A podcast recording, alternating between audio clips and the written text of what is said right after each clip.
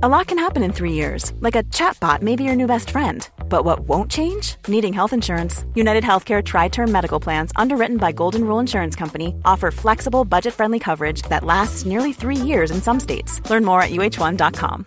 Imagine the softest sheets you've ever felt. Now imagine them getting even softer over time. That's what you'll feel with Bowl and Branch's organic cotton sheets. In a recent customer survey, 96% replied that Bowl and Branch sheets get softer with every wash. Start getting your best night's sleep in these sheets that get softer and softer for years to come. Try their sheets with a 30-night guarantee. Plus, get 15% off your first order at bowlandbranch.com. Code BUTTERY. Exclusions apply. See site for details. We are very excited because the best selling author of the books Untamed and Love Warrior, Glennon Doyle, is joining us for today's special episode. This is really meaningful to us because Doyle's work as an activist and author has changed our entire lives. In this episode, we discuss the importance of unlearning social conditioning to find our true selves by asking important questions, finding our inner power, and expressing it to the world. From the beginning.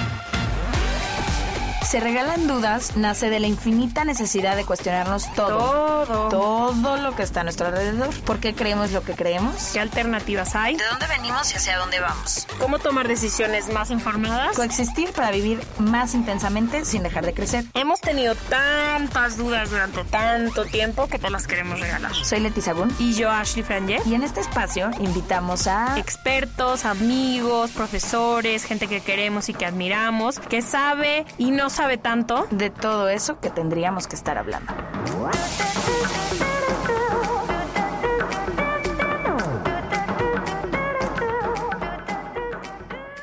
Um, Glennon, we're so beyond excited to have you here. I don't know if we've been more excited. Your work has changed the way we live, the way we think in every possible way. And we were just waiting on that Spanish translation to add it to our book club and to be able to share with our community, our Spanish speaking community, everything that we've learned through you. I agree. And there's so many things that we do for our community, but you feel like a treat for us. I told Lety, like, it feels like this is for us. I know everyone's going to enjoy it, but it feels like a present for me and Lety. So, welcome to Se Regalan Dudas. We're very excited to have you here. Thank you. Well, I'm so glad that I get to be a present for you two. What an honor. I love that. Thank you. So, um, for the people that are not familiar with your work, um, we would love to see if you can walk us through how you would explain what you mean when we say we've internalized our taming so much until we forget we've been caged. And why did you decide to call this book Untamed? Yeah, I mean, it's funny. We, we usually think of ourselves as just, you know, a random collection of personality traits and ways of being um, that sort of happen to us or were born into us. And that's not, uh, that's only part of the story, right? I mean, the truth is that all of us are born these kind of wild, individual, unique selves. And most of us have a few good years of childhood freedom, right? And then this thing starts happening to us that's called our social conditioning, right? It's not just like a theory, it's an actual process that all of us, every last one of us goes through. And uh, what that means is through a million different ways, you know, through our parents' faces, through the messages we get from teachers, from our religions, from our media, from from everywhere, we start to learn how we're supposed to act. Okay? Based on our million different identities and tribes. So what I mean by that is the world will look at us and say, "Oh, okay, so you're a little girl. Okay, you're a girl. So you're supposed to be accommodating and pleasant and smiley and bubbly and quiet and happy. Okay. So you're a boy. So you're not supposed to cry. You're not supposed to be sensitive. You're not supposed to be vulnerable. You're, you're really only allowed to express anger. Okay. So you're a Christian. So you're supposed to believe this thing and this thing. And you're supposed to not like them and you're supposed to do this and do this ritual and this, that. Okay. So you're an American. So you're supposed to believe this and not believe this and hate them and love them. Okay. So you're, you're Doyle. You know, we all have family rules that are passed down to us on how to act. So really, we start to kind of internalize that formal training. Most social scientists will tell us from between the ages of 7 and 12 is really when we start to like feel caged by these different identities, right? We know I am a girl, so this. I'm a boy, so this. I mean, I, I believe that our gender training is our strongest. And it's so interesting because when you talk to women over and over again about when they feel like they lost themselves, most of them will talk vaguely about that time, right before their teenage years, right?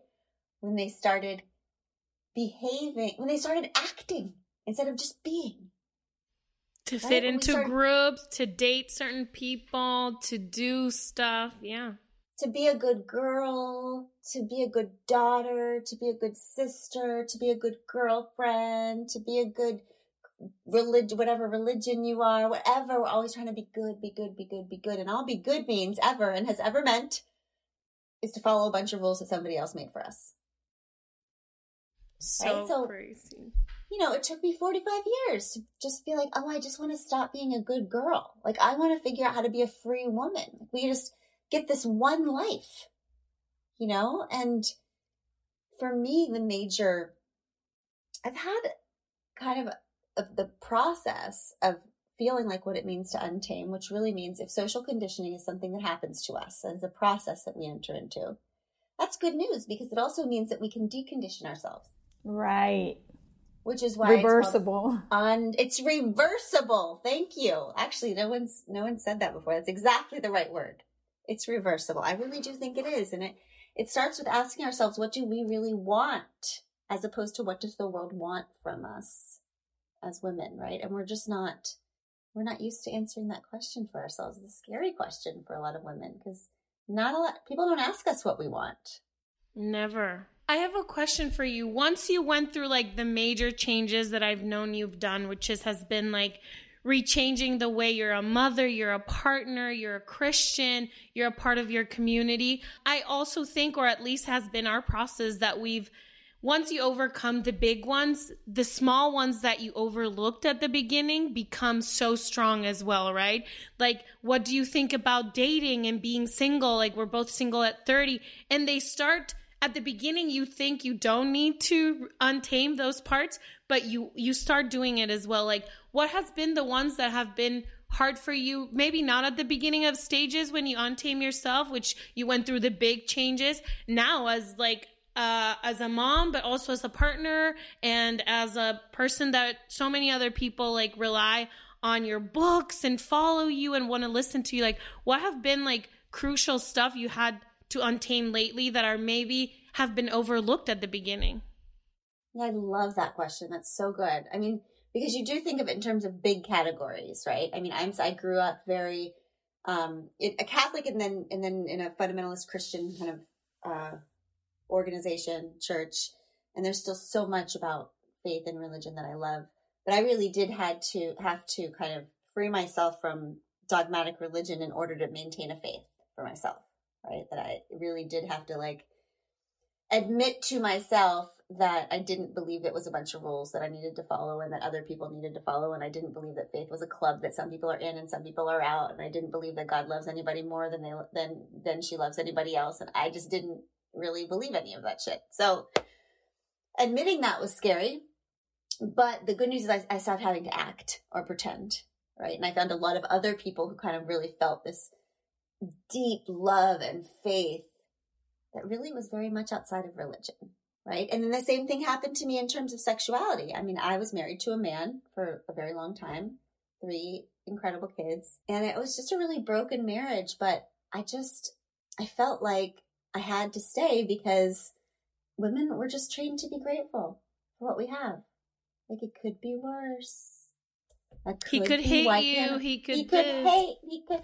Why can't I just be happy for what I have? Like other people have it worse. You know, that whole mandatory gratitude, which is so freaking annoying. Like women have to have, and men never do. You never see men worrying about whether they're grateful enough. have you ever mm-hmm. had a conversation with a man where he's like, hold on, I just have to write my gratitude journal. Like, no, that doesn't happen. It's just for us because if we constant, if every time we want to, we, we consider that we might want more, we just tell ourselves we're not grateful enough, then we always stay in the same place. We always, Yes. it's like, what if the fact that we can imagine more doesn't mean that we're not grateful enough? It means that we can, we were meant for more, right? That's the way men think. So, so anyway, I did end up leaving that broken marriage. I fell madly in love with a woman and oh my God, I just, you know, it's still a relationship. It can still be difficult, but it's something that I finally feel like comfortable in my own skin for the first time. So those are some big ones. But listen, I mean, for me, the scariest part of untaming, like I'm an activist, I'm out in the world doing all kinds of big, you know, yelling about women's rights and children's rights and all that stuff, state on stages and stuff. And the scariest part for me was when I fell in love with a woman and I had to tell my mom. Boom. People are always asking me like, they, they would think, was it like scariest to talk to Oprah about it? Was it scariest to like be on the news about it? No, it was scary to My tell my mommy.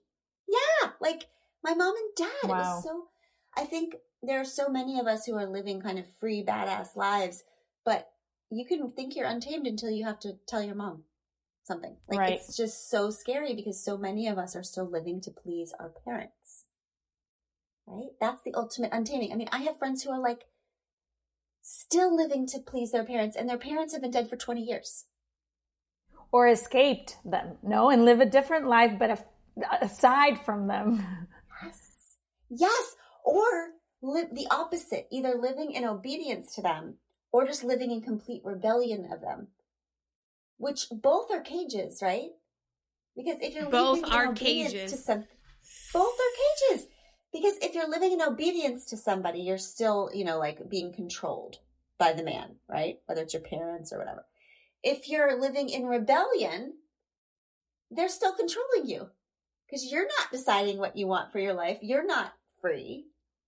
So I don't know. It is the little things. It's finding myself in meetings, like big, important meetings and feeling like since I'm the only woman, I have to be sweet and smile. And every time I'm direct in a meeting, people thinking that I'm a bitch, right? Instead of when a man is passionate about something, he's showing good leadership, right? He's ambitious, he's strong. And when a woman brings up a problem, she's problematic, she's difficult, she's too much. Like all, I think the older I get, the more secure I am in stepping outside of my gender roles, but the more I see how the world still experiences me in the way that they see women. It's uh, infuriating Yeah. So, Glennon, if you would translate the title of our podcast to English, it would be something like We Gift You Our Questions, right? All our project is based on asking questions and sitting with them to find something that feels true to yourself. But I would love if you can tell us, because I think you put it into words perfectly, how first you have to ask these big important questions to actually understand what's yours and what was the world's conditioning, the social conditioning, the family conditioning, the whatever. And then what to actually do because I at least in my process it has been very scary to say okay this is not my truth anymore but then to sit in a place and build a path that has probably not been walked by someone else right? Like that scary uncertainty of life of like okay this no longer works for me but what do i believe in anymore? And I think you put it into words beautifully when you say to like be still and sit with yourself because we are so busy and so overstimulated by the world that I would love to know how you found I don't know if it's the courage, the time, the space to connect with your inner self or with your own truth. Yeah, it's a good question. I mean, first of all, I would say I noticed that you said when you are finding yourself, you always find yourself at that moment where you think, I don't think anybody else has ever walked this path before. That is your signal that you are finally living your one wild and precious life, right? Because that moment when you're scared to death because you're like, I don't see anybody ahead of me doing this.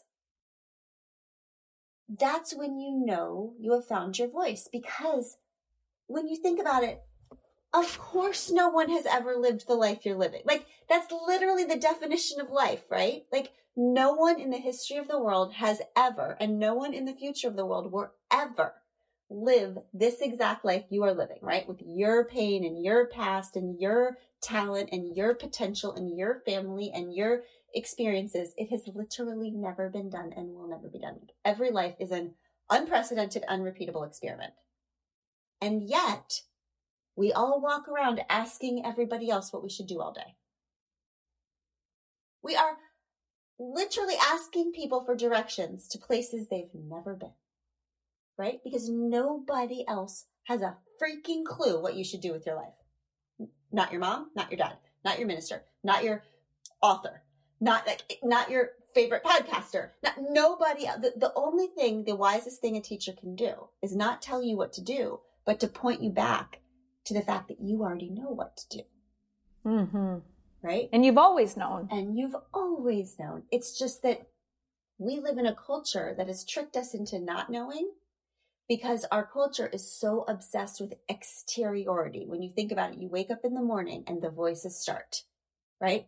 The radio, the TV, the books, the articles, the podcasts, the, the news, the, the voices, the voices, constant outside voices. The more noise out here, the less likely we are to hear the inner voice. All right. So the only, the only possible way that I know to live the unique life that we were each meant to live is to somehow get quiet enough to listen to the only voice that ever knows what you should do. And that is your inner self, right? And we all hear that differently.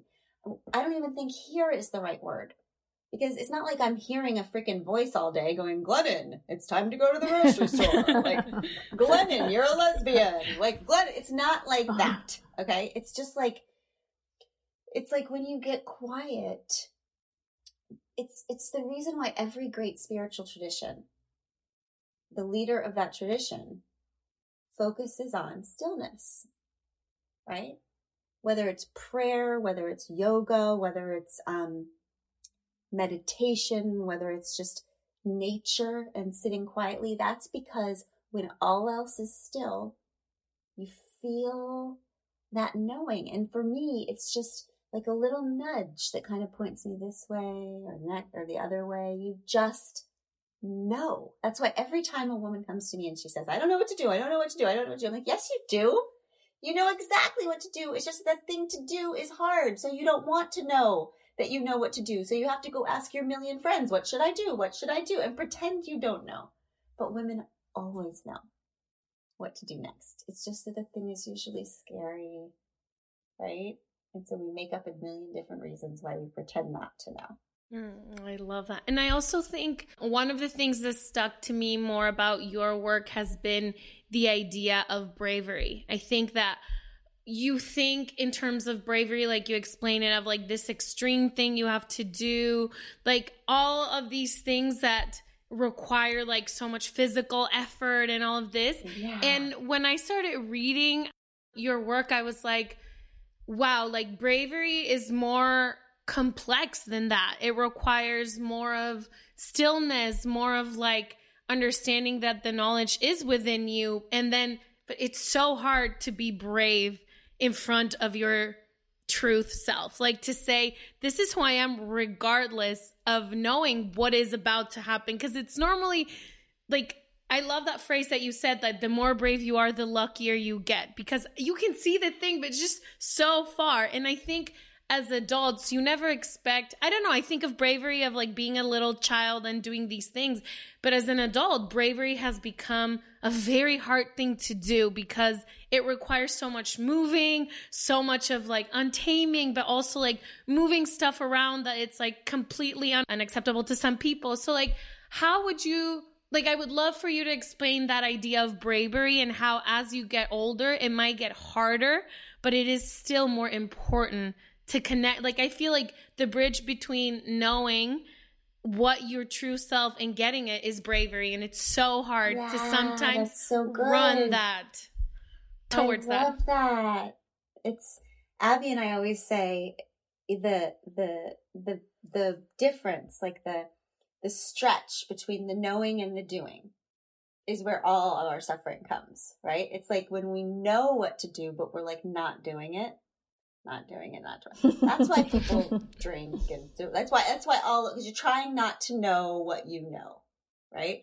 If you can shrink the space between knowing and doing, knowing what you got to do and doing the thing you got to do, the smaller that bridge what is. would call Mhm. a bridge becomes, the shorter that bridge becomes, the more powerful I think you are, right? But we do have to redefine brave because for so long people have been saying, oh, bravery is just being afraid and doing it anyway. Which is horseshit. Like that's actually not, uh, fear can be a big gift. Like there's a lot of things. And my kids looking at a, uh, jumping off a bridge and their friends are, and they feel fear. I want their ass to not do it. Like I don't want them to be like, well, my mom said I should just be brave just Go brave afraid all day. doing it anyway, right? Like no, it's not. That's not it. That is not the definition of brave. I remember um, understanding this deeply, and I wrote about this in Untamed when I took my two daughters to get their ears pierced. Okay, the little one, my little one, is just kind of a wild child, right? She's like what the world's definition of brave is. Okay, she's do it, do it, loud, do it. So she jumped up into the chair to, to, to get her ears pierced right away. And the piercer was like, wow, okay. And um, she said, do you want a one, do you want one or both at the same time? And Amma said, both. And she said, okay. And she just did it, did it. Her face was like bright red. She took a little hook, like, and my older daughter was watching and I saw her whole attitude change. And she reached to me and she said, Mommy, I don't want to, I changed my mind. I don't want to get my ears pierced today. And I said, Are you sure, honey? She said, I am sure. And I said, Okay, go tell the piercer. So my older one, who is a more cautious child, she kind of, as an observer, she, she takes, you know, she thinks a lot and she's a little bit more quiet. And she walked over to the piercer and she said, Excuse me, ma'am, I'm actually not going to get my ears pierced today. I changed my mind. And then this very interesting thing happened that the woman and a couple other women who were waiting in line all started to say to my older daughter, "Oh, honey, come on, you can do it. Be brave. It Doesn't Look hurt. at your little Yeah, sister. Yeah, look at your little sister. Look how brave she is. Be brave like your your sister." And it was this really sad moment, but I couldn't figure out like what was bothering me until I got in the car. And this is this is what was bothering me that those women were pointing at Amma and saying the younger one and saying she's brave because she did it, right? But brave doesn't mean just doing it. Brave means going inside yourself, finding out what you really want, and then saying that thing on the outside, regardless of what everyone else is telling you is brave. In that instance at the ear piercing place, I think that Tish had to show more bravery because she had to say the thing that was going to disappoint the crowd that was going to tell that they were going to say, Oh, come on, honey, be brave. Like it is much harder sometimes to not do the thing and to use your words and to allow everyone else to call you a coward. Right? To stand up for yourself. Yeah. That's right. You have a self. You have a self that is inside of you that is always nudging you the right way to go. Yes or no to this, no to this. This feels warm. This feels cold. I am this. I am not this. And bravery is matching that inside voice with your outer words and your outer action, no matter what the crowd is telling you to do. But it's so hard to get to that point because I feel like as a child that was very like I was too sensitive, cry with every conversation, like everything like Same. to understand that one thing is fear and that you're not just being afraid, you're being true to yourself. Like to reach to that point to trust and to separate like fear from like hesitation and fear from like I'm still thinking has been so complex for me because for so many years I was like, no, I'm too afraid, but like sometimes I do things that I was too afraid and I'm like, oh my God, I'm so glad I did it. But like that is mm-hmm. the importance of being still and actually learning what it feels how does fear feel for you and how does I don't know, how does bravery feel for you? Like So it's so how do complex. you decide now?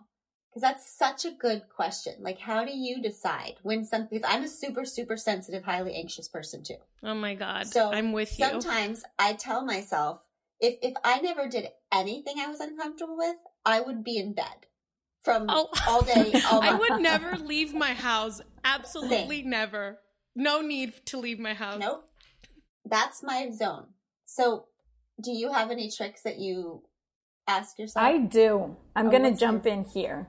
And I'm I'm a bit different from you guys cuz I maybe wasn't that emotional at the beginning of my life. Now I'm trying to reach the other side.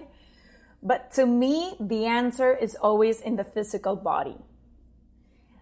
Like when a relationship feels bad, it's inside the body. Yes, like it's ma'am. almost your gut telling you not to do it.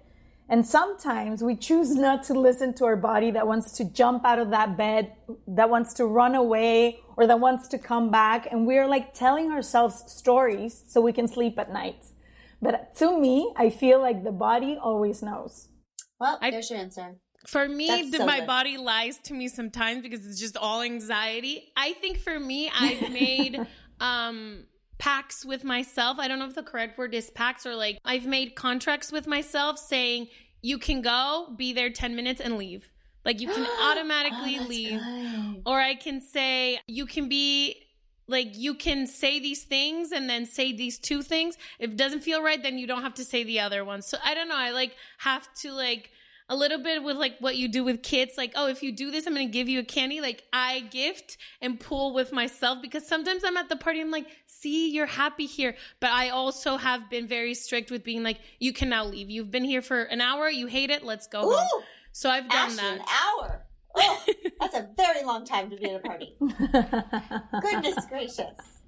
It's well, a lifetime. I can tell why you all have the, this very, very successful podcast because you're brilliant. Both of those strategies are so freaking good. I mean, Ashley, that is how we we should love ourselves that much to to challenge ourselves to give give give ourselves in every situation challenge and comfort. Like I like talking to myself like a little bitty precious thing. Like, oh, honey, you're scared again that's so sweet. It's okay. Like you said, we're going to go for seven minutes. And if you're unhappy after seven minutes, we're just going to take you right home. Exactly. And on your point, I cannot agree with you more that my sister and I say to each other all the time, does that decision feel warm or does it feel cold? Beautiful. I love that. That is a way. Does that person feel warm or does that person feel cold?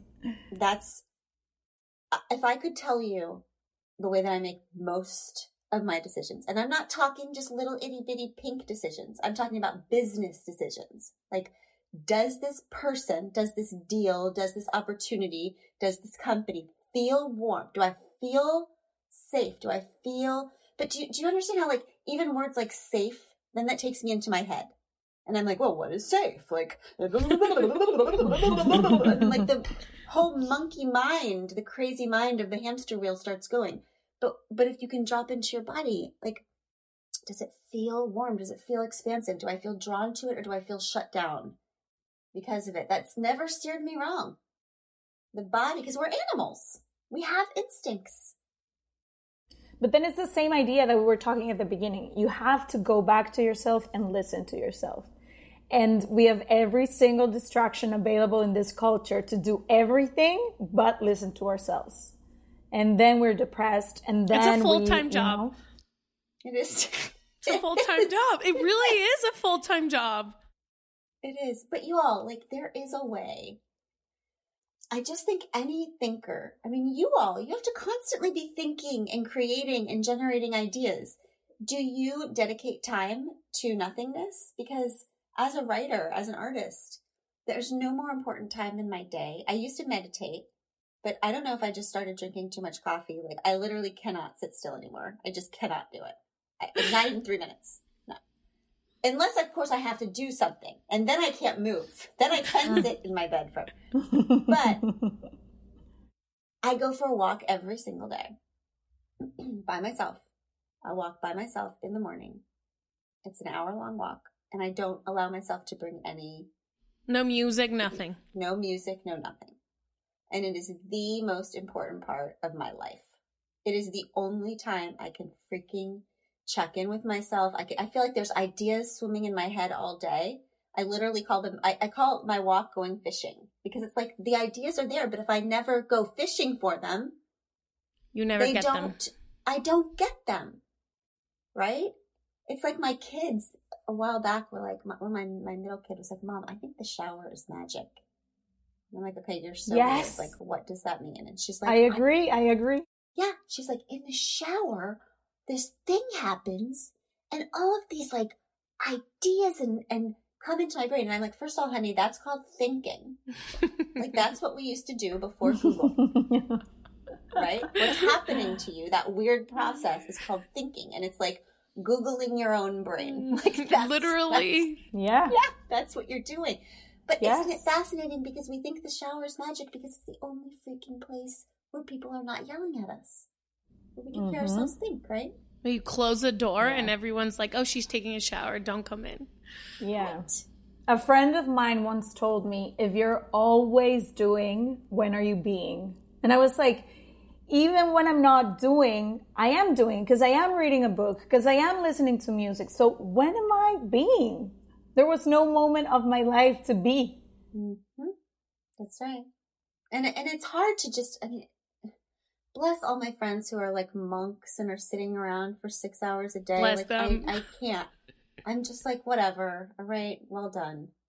Uh, clearly, for me, there has to be some doing too. The so, so the walking, like my physical body. I don't know. Like I just the sitting still is hard for me, but it's still a form of stillness, right? Because it's just me yeah, and it, and it's it's oftentimes it's not all like art generating ideas. It's like it's like when I figure out Glennon, like that friend is not a friend. It's like it's the time when it's like, why are you like upset at that two o'clock meeting every single? Why do you dread that? Like that's not meant for you. It's the times when I actually make decisions for myself. That is a being time, I think. Beautiful. Glennon, before we leave, both of us don't know, or we aren't mothers yet, right? So we don't know what that's like. But your idea of parenting is one that really resonates with me because I've never seen someone near me parent in the way you at least talk. Could you sort of walk us through how you realized? Because at the beginning, I don't know if you were a different mother a few years back, but you do talk about how you felt like a martyr at times like everything was full of, of sacrifice and how you talk in your podcast about how your children are not clay. I don't know. We have a lot of people asking us questions all the time about parenting. And I think it was Brene Brown that at some point said, like, well, you want your children to be brave and to be free and to be all of these things, but you're not doing that. So what your children are, actually seeing from you, it's something very different. And children at the end learn from from example, not from words, right? So if you could just like explain what you meant with the clay thing. Well, I mean, I'll tell you where when that idea crystallized was when I was really, I almost gave up the love of my life. Like I almost let Abby go and went back to my broken marriage.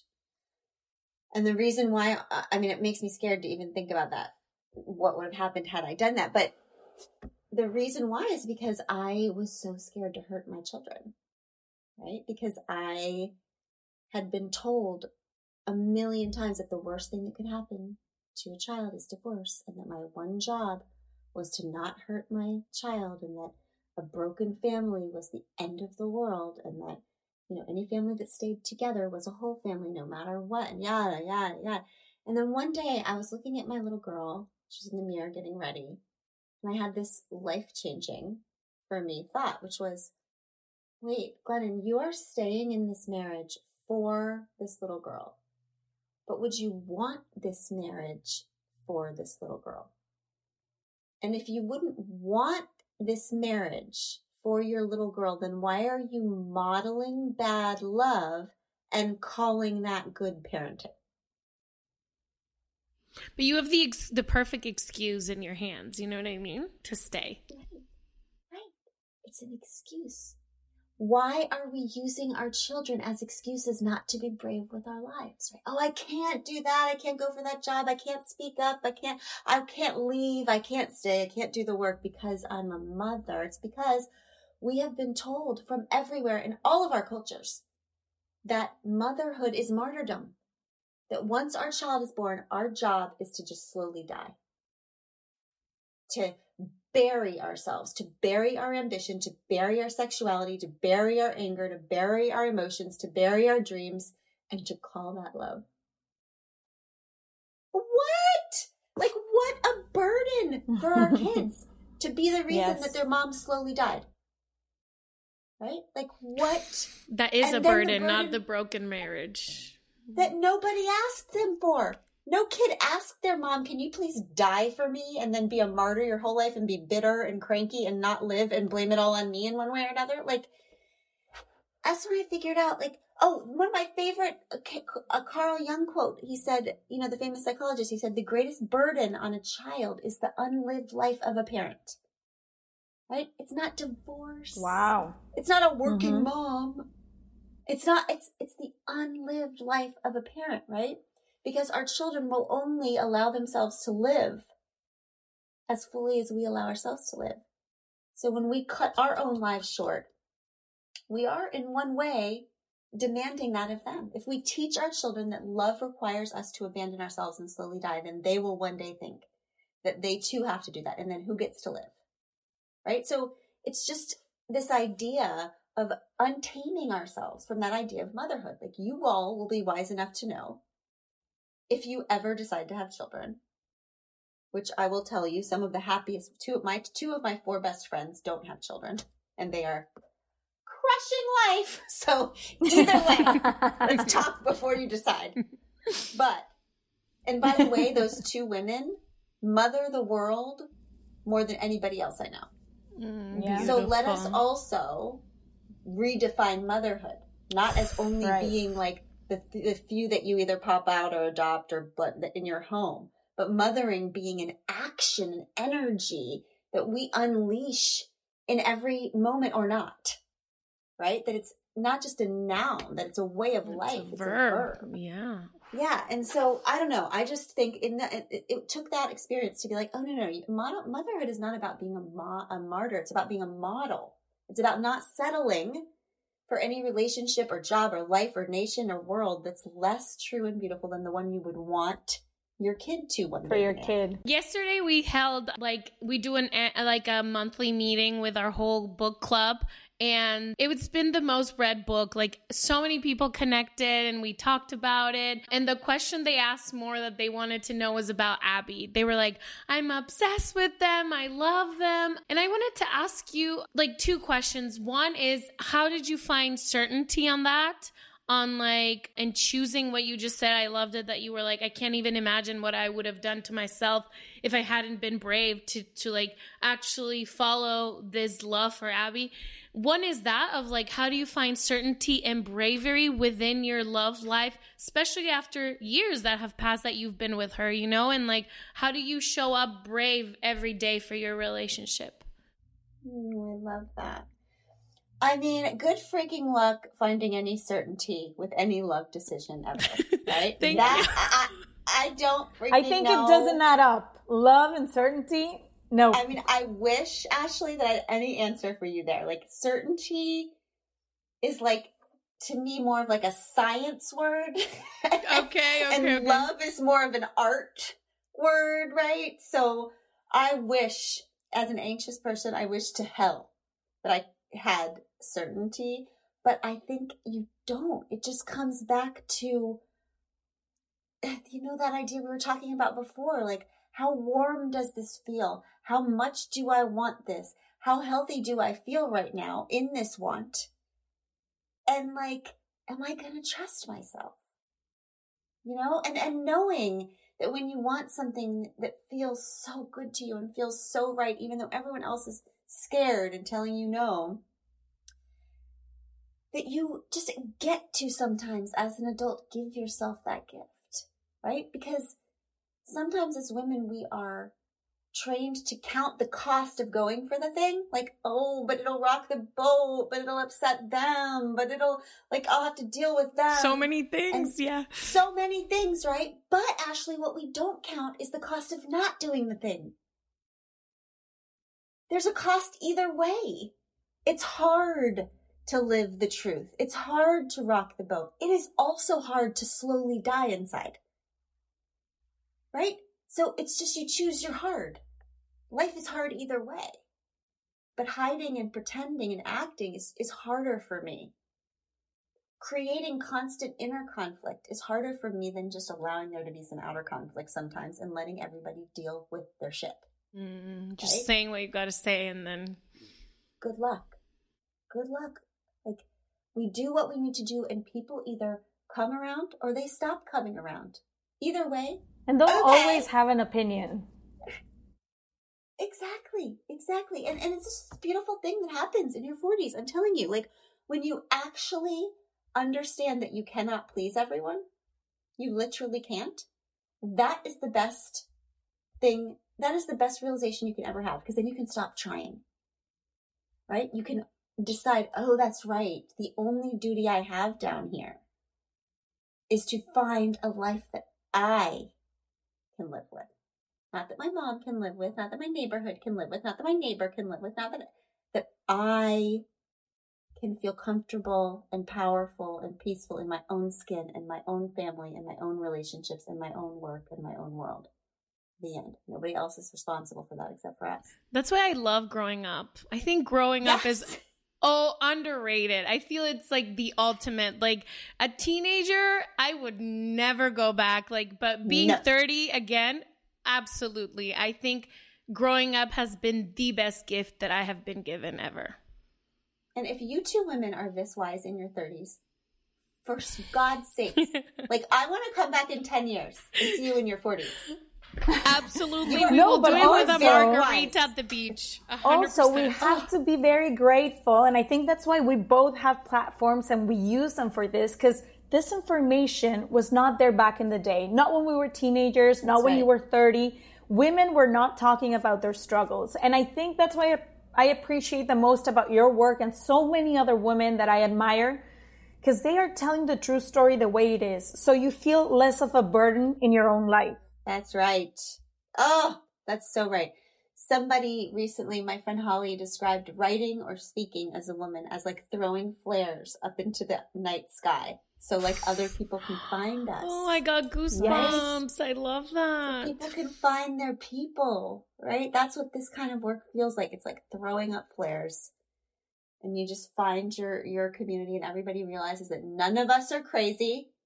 We're all just living in a batshit crazy world and doing our best to adjust. Yeah, especially if you don't have the representation. Like I think me and Lety ha- are like the only women in our whole family that have been single after 30. Like we're the first women that have worked and went to school and it's like if I didn't have those flares, like how am I supposed to find my people? Like there's no That's other right. way. That's why it's so beautiful when women tell the truth. Right? Yes. So beautiful. Yes. Well, Glennon, thank you for your time and thank you for your work. Know that Se Regalan Dudas is a platform that will always appreciate what you're doing.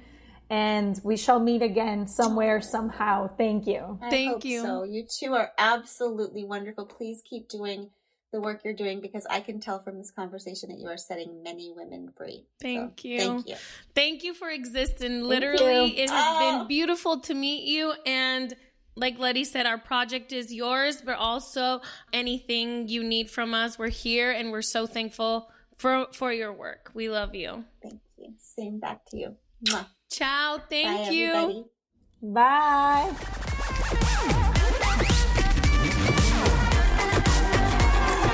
Join on corner where the big boys play.